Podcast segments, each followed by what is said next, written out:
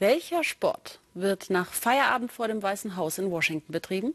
Und wieso ist das überhaupt erlaubt? Der Schnappschuss klärt auf.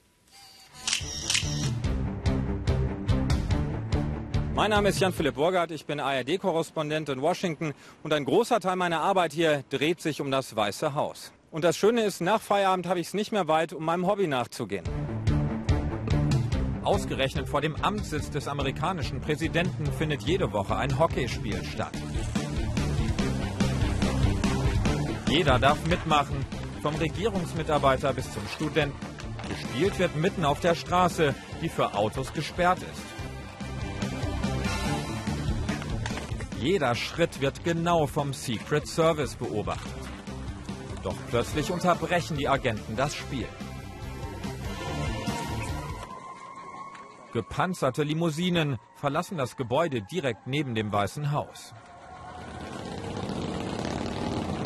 Ja, das war der Vizepräsident, der hat gerade Feierabend gemacht und wir hoffen, dass jetzt die Straße gleich endlich wieder geöffnet wird und wir weiterspielen können. Aber bevor es weitergehen kann, bricht auch Präsident Trump noch zu einer Reise auf.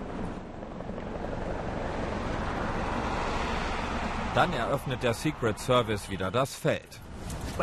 Spielt Hockey, sagt der Agent. Das Verhältnis zwischen Spielern und Secret Service ist entspannt.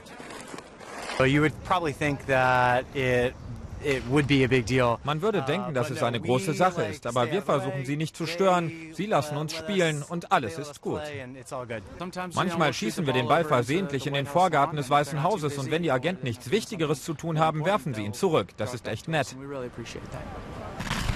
Aber warum ist es überhaupt möglich, in der Hochsicherheitszone vor dem Weißen Haus Hockey zu spielen?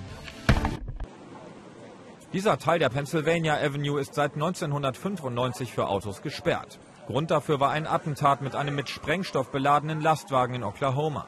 Der damalige Präsident Bill Clinton verbot daraufhin Autos vor dem Weißen Haus.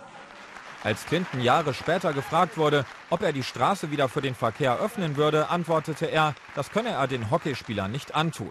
Immer wieder empfing der sportbegeisterte Präsident Hockeyteams im Weißen Haus. Heute wird die sogenannte White House Hockey Liga über eine Internetseite professionell organisiert. Das Mitspielen ist kostenlos und gleichzeitig eine unbezahlbare Erfahrung. Hier im Machtzentrum der westlichen Welt auf diesem Stein hier zu spielen, ist wirklich ein ganz besonderes Gefühl.